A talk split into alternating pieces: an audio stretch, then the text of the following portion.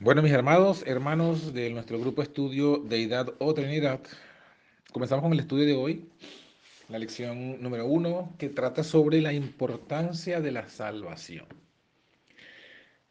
Cuán importante es tener el conocimiento correcto de la deidad. Eso es, eso es porque muchos pensamos que no es importante saberlo o se nos ha hecho creer pues que este conocimiento no, eso no es hace falta para la salvación. Tenemos dos textos bíblicos, uno está en Juan, en el Evangelio de Juan capítulo 17, versículo 3, que dice, esta empero es la vida eterna, que te conozcan a ti. Jesús le dice a su Padre, que te conozcan a ti, el único Dios verdadero y a Jesucristo a quien has enviado. Entonces vemos allí que Jesús establece que la vida eterna consiste en conocer al Padre como el único Dios verdadero.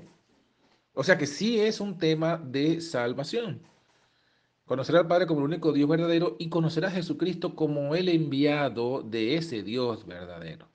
Por tanto, sí es un tema de salvación Jeremías capítulo 9, versículos 23 y 24, el Señor dice lo mismo.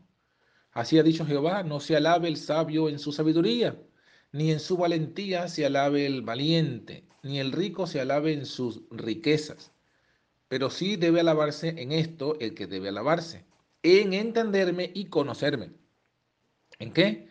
En entenderme y conocerme que yo soy Jehová, que hago misericordia, juicio y justicia en la tierra porque estas cosas quiero, dice Jehová. Entonces aquí vemos en este otro texto que la única eh, de lo que debemos enorgullecernos o alabarnos es de conocer y entender a Dios. De modo que sí es fundamental para la vida eterna conocer a Dios. Bueno, ahora vamos con la pregunta número dos. ¿Qué bendición nos da el tener un conocimiento verdadero de Dios? Bueno, aquí hay dos textos, ¿no? Eh, Proverbios 9:10 dice, el temor de Jehová, o el respeto por Jehová, o la reverencia por Jehová, es el principio de la sabiduría. O sea que si yo conozco a Dios y conociéndolo lo respeto, le tengo temor de, de reverencia, así comienza mi camino en la sabiduría.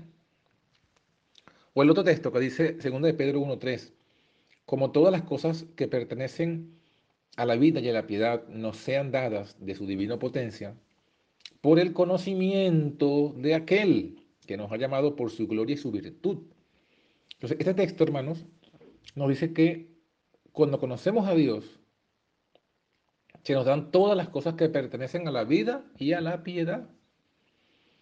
Entonces es fundamental, pues es una gran bendición. De hecho, aquí tenemos una cita del Ministerio de Curación, en la página 318, que dice, el conocimiento de Dios es el fundamento de toda verdadera educación y de todo servicio verdadero. Es la única salvaguardia contra la tentación. Es también lo único que puede hacernos semejantes a Dios en carácter. Tal es el conocimiento que necesitan cuantos trabajan, cuantos trabajan por el levantamiento de su semejante. Este conocimiento, dice, es la preparación para esencial, y noten esto, es la preparación esencial para esta vida y para la venidera. Ministerio de Curación, página 318. Así que que nadie nos engañe con la idea de que este conocimiento no es esencial para la salvación, porque la Biblia dice todo lo contrario. ¿Ok? Bueno, muy bien, avanzando ahora con mm, la página número 4, el punto que debemos ahora entender es si esto es fundamental para nuestra salvación, si ese conocimiento es fundamental para nuestra salvación, entonces ¿dónde es el único lugar donde vamos a encontrar ese verdadero conocimiento, el verdadero conocimiento acerca de Dios? Entonces eh, es cuando llegamos a la pregunta 3, ¿cuál es nuestra única regla de fe y práctica? Entonces aquí tenemos eh, algunos textos, ¿no? Por ejemplo, de la Biblia tenemos dos. Segunda Crónicas, capítulo 34, versículo 21, eh, que dice, eh, grande es la ira de Jehová cuando no queremos hacer conforme a todo lo que está escrito. O sea, la ira de Jehová se despierta cuando no queremos hacer todo lo que está escrito. Y en cuestiones de lo escrito, 1 Corintios 4, 6 dice, Pablo le dice a la iglesia que aprendan a no pensar más allá de lo que está escrito. Entonces nuestro fundamento es lo que está escrito, un categórico, así dice Jehová. Tenemos eh, por lo menos eh, varias citas, ¿no? En, esta, en este día tenemos por lo menos tres citas del espíritu de profecía que nos ayudan a entender esta, que refuerzan pues estos versículos, ¿no? La primera está en bueno, las tres están en el Confete de los Siglos. La primera está en la página 170, hablando de los reformadores. Dice que rechazaban, bueno, no los reformadores, sino los, falsos, ¿no? Los falsos reformadores. Eh, rechazaban el gran principio que era la base misma de la reforma, es a saber, que la palabra de Dios es la regla perfecta de fe y práctica. Y en lugar de tan infalible guía, la sustituían por la norma variable e insegura de sus propios sentimientos e impresiones. Y así por haberse despreciado el único medio seguro de descubrir el engaño y la mentira, se le abrió camino a Satanás para que su antojo, para que a su antojo dominase los espíritus. Entonces, esto es fundamental, ¿no? Los que dejan a un lado lo que está escrito por guiarse por sus sentimientos, por sus impresiones, lo que a mí me parece. Entonces allí está totalmente equivocado ese punto. En el siguiente audio vamos a explicar las otras dos citas. Eh, para cerrar entonces esta página faltan las dos citas, que era comentando, ¿no? el fundamento de nuestra fe debe ser la Biblia, la palabra de Dios. Entonces, entendemos aquí la otra cita que está en, la página, en el mismo libro, Conflicto de los Siglos, en la página 254 dice, el gran principio que sostenían estos reformadores, ¿cuál era? El mismo que sustentaron los valdenses, Wycliffe, Juan Hus, Lutero, Zwinglio, y los que se unieron. ¿Cuál era ese principio? Era la infalible autoridad de las santas escrituras como regla de fe y práctica. Noten, la infalible autoridad. Negaban a los papas, a los concilios, a los padres y a los reyes todo derecho para dominar las conciencias en asuntos de religión. La Biblia era su autoridad y por las enseñanzas de ella juzgaban todas las doctrinas y exigencias. Y eso nos va a decir, nos lleva ahora a la cita que nos había colocado la hermana Marcela, que es la, la clásica, la fundamental, la de la página 581 del conflicto de los siglos. Dice, Dios tendrá en la tierra un pueblo, no dos, ni tres, ni cuatro, uno solo, un pueblo que sostendrá la Biblia y la Biblia sola, como piedra de toque de todas las doctrinas y base de todas las reformas. O sea, una reforma que no esté fundamentada en la Biblia sola es una falsa reforma. Una doctrina que no esté fundamentada en la Biblia sola es una falsa doctrina. Y explica Elena, ni las, opiniones, de los sabios, ni las deducciones de la ciencia, ni los credos o decisiones de concilios tan numerosos y discordantes como lo son las iglesias que representan, ni la voz de la mayoría. Nada de esto, ni en conjunto ni en parte, debe ser considerado como evidencia. ¿Como evidencia en qué? En favor o en contra de cualquier punto de fe religiosa. Nada de esto. Antes de aceptar cualquier precepto o cualquier doctrina, atención con lo que va a decir aquí, debemos cerciorarnos de si los autoriza un categórico, un categórico así dice Jehová. Así dice Jehová. Es un categórico. Un categórico quiere decir algo claro, no interpretado o deducido. No, un categórico, así dice Jehová. Entonces, conclusión, no es los sentimientos, no es las impresiones, sino es la única Biblia. Esa es la base de toda reforma verdadera, siguiendo la línea de todos los reformadores hasta el día de hoy. Bueno, aquí ahora con la pregunta número cuatro cómo las creencias fundamentales se colocan por encima de la Biblia. Eso está en la página número 5 eh, de nuestro folleto. Y dice lo siguiente. Son dos citas fundamentales, ¿no? Eh, dicen, Roma le negó la Biblia al pueblo y exigió que en su lugar todos aceptasen sus propias enseñanzas. Eso es lo que Roma le exigió. La obra de la reforma consistió en devolver a los hombres la palabra de Dios. O sea que Roma niega la Biblia al pueblo, pero la reforma se la devuelve. Roma la aprisionó la Biblia en lengua desconocida, la reforma pone la Biblia en lengua que la gente habla, en lengua vernácula, la lengua materna. Pero pregúntale ella, ¿no se ve acaso que en las iglesias de hoy lo que se enseña a los hombres es a fundar su fe en el credo y en las doctrinas de su iglesia antes que en las sagradas escrituras. ¿No ve usted eso también en la iglesia adventista? Que lo que te exigen es que esté fundamentado en las 27 creencias y, y no importa lo que diga la Biblia. Hablando de las iglesias protestantes, Carlos Becker dice, retroceden ante cualquier palabra severa que se diga en contra de sus credos, con la misma sensibilidad con que los santos padres se habrían estremecido ante una palabra dura pronunciada contra la veneración creciente que estaban fomentando por los santos y los mártires. Las denominaciones evangélicas protestantes se han atado mutuamente las manos de tal modo que nadie puede hacerse predicador entre ellas sin haber aceptado primero la autoridad de algún libro aparte de la Biblia. ¿No pasa lo mismo con la iglesia adventista? aparte de la Biblia hay que aceptar el manual de la iglesia, el credo de las 28 doctrinas, si no, no puede ser predicador entre ellos. La cita termina. No hay nada imaginario en la aseveración de que el poder del credo está ahora empezando a proscribir la Biblia como lo hizo Roma, aunque de un modo más sutil. Eso es lo que dice Confitero Siglo. Bueno, la, pregunta siguiente, de la pregunta 5, sería, si soy parte de una iglesia que tiene creencias fundamentales, que tiene un credo, ¿qué debo hacer? Bueno, la respuesta está en Fe y Obras. Otro libro es que, hecho de compilación de escritos de Elena de White. En ese libro, en esa paginación, en la página 78, dice, Elena de Juárez escribió, o sea, el Espíritu Santo habló y dijo esto. La pregunta es, ¿qué es verdad? No son los muchos años que uno haya creído algo los que hacen que esa creencia sea la verdad. No. Ustedes deben comparar su credo con la Biblia y permitir que la luz de la Biblia defina su credo y les muestre en qué es insuficiente y dónde está la dificultad. La Biblia debe ser su estandarte. Los oráculos vivientes de Jehová deben ser su guía. Deben excavar en busca de la verdad como por tesoros escondidos. Tienen que descubrir dónde está el tesoro y entonces remover cada pulgada de, de ese terreno para obtener las joyas. Tienen que laborear las minas de la verdad en busca de nuevas gemas, de nuevos diamantes. ¿Y saben qué? Los hallarán.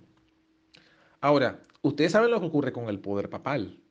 La gente no tiene derecho, no tiene el derecho de interpretar por sí misma las escrituras. Y así sigue siendo hoy. ¿eh? Alguna otra persona debe interpretar las escrituras para ellos. ¿No tienen ustedes mente? ¿No tienen ustedes razonamiento? ¿No ha dado Dios juicio a la gente común, tanto como a los sacerdotes y magistrados? Cuando Cristo, cuando Cristo, el Señor de la vida y gloria, vino a nuestro mundo, si lo hubieran conocido, nunca lo habrían crucificado. Así que tenemos que tomar el credo que tenemos en nuestra iglesia, compararlo con la Biblia. Y la Biblia debe decirnos dónde el credo está mal, dónde está bien, y tenemos que ayudarnos con la Biblia a redefinir nuestro credo, porque nuestro único credo es la Biblia. Si las 28 creencias de las adventistas están contra la Biblia, tienen palabras que no están en la Biblia, pues debemos cambiarla, debemos desechar esa creencia y tomar la Biblia, si de verdad queremos buscar la verdad de Dios. Muy bien, eh, ahora con la página 6 encontramos la pregunta, ¿no? Número 9. Dice cuál debe ser, o cuál debe ser, sí, cuál debe ser nuestra única actitud correcta y cuál debe ser nuestro único credo. tenemos una cita un poquito larga, pero interesante, del espíritu de profecía, que nos ayuda a comprender esto, ¿no? Dice, Dios les había dicho que escudriñaran las escrituras. A vosotros os parece que en ellas tenéis la vida eterna y ellas son las que dan testimonio de mí, dice Juan 5:39. Dios nos ayude a ser estudiantes de la Biblia. Y esto es verdad, debemos ser estudiantes de la Biblia. Y no de otros libros, sino de la Biblia ser estudiantes de la Biblia más que lo que somos estudiantes del espíritu de profecía. Y no porque esté malo estudiar el espíritu de profecía, sino que a veces estudiamos el espíritu de profecía y no estudiamos la Biblia. Y cuando vamos a explicarlo, la gente no sabe explicarlo con la Biblia. Bueno, continuamos con la lectura. Dice, Dios nos ayuda a ser estudiantes de la Biblia hasta que puedas ver la razón por ti mismo. Y un así dice el Señor en las Escrituras. No confíes a hombre alguno la tarea de interpretar la Biblia para ti. Hoy día la gente no confía en los pastores, eh, perdón, en los curas. En las iglesias no, no hay curas, ¿no? Pero hay pastores y la gente trata, la gente trata a los pastores como a los curas, como los católicos tratan a los curas. Solo lo que diga el pastor, es la interpretación correcta. Cuando la, exhortación de Dios es, interpreta la Biblia por ti mismo.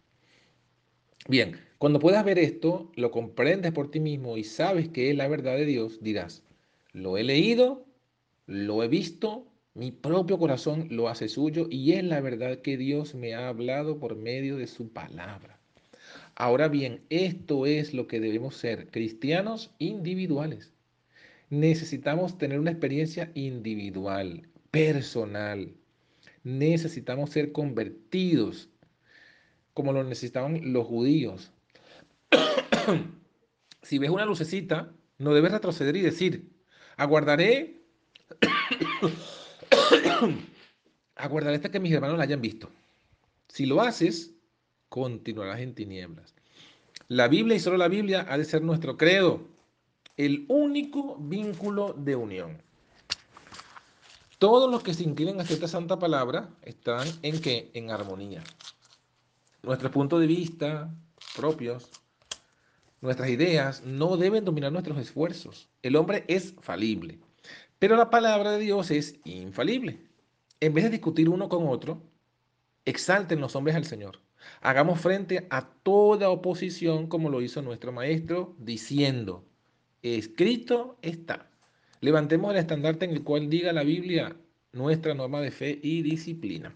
Esto que he leído está en la Review Herald del 15 de diciembre de 1885. Y una otra cita más dice lo siguiente.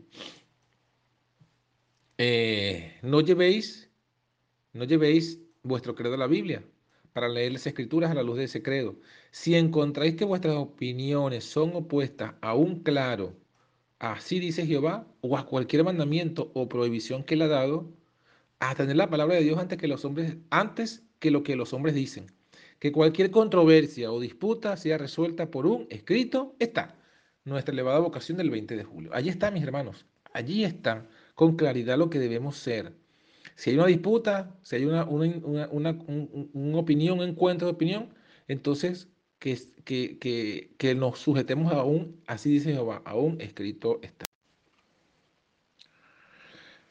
Bueno, en cuanto a la pregunta número 10, ¿no? ¿Qué otras conductas en la iglesia se oponen a un escrito está? O sea, pues ya, vimos que se oponen a ella, eh, a, un escrito está, se oponen los prejuicios, las opiniones personales, eh, o colocar a los pastores en lugar de un cura.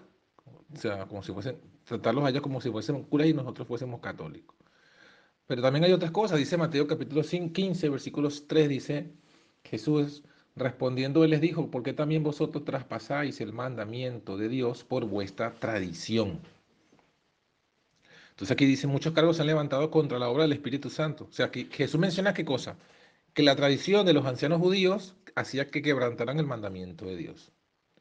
Entonces, eh, ejemplo, conflicto del siglo, página 11. Muchos cargos se han levantado contra la obra del Espíritu Santo por los errores de una clase de personas que, pretendiendo ser iluminadas por él, aseguran no tener más necesidad de ser guiados por la palabra de Dios. ¿Se dan cuenta? Los que, los que pretendiendo ser iluminados por el Espíritu eh, aseguran no tener necesidad de ser guiadas por la palabra de Dios. En realidad están dominadas por impresiones que consideran como voz de Dios en el alma. Pero el espíritu que la dirige, adivinen qué, no es el espíritu de Dios. El principio que induce a abandonarse a impresiones y a descuidar las santas escrituras, solo puede conducir a la confusión, al engaño y a la ruina. Solo sirve para fomentar los designios del maligno. Eso está muy claro entonces aquí, ¿no? No se puede pretender que el Espíritu me diga algo y yo no necesite ya de la Biblia. No, esto es fanatismo.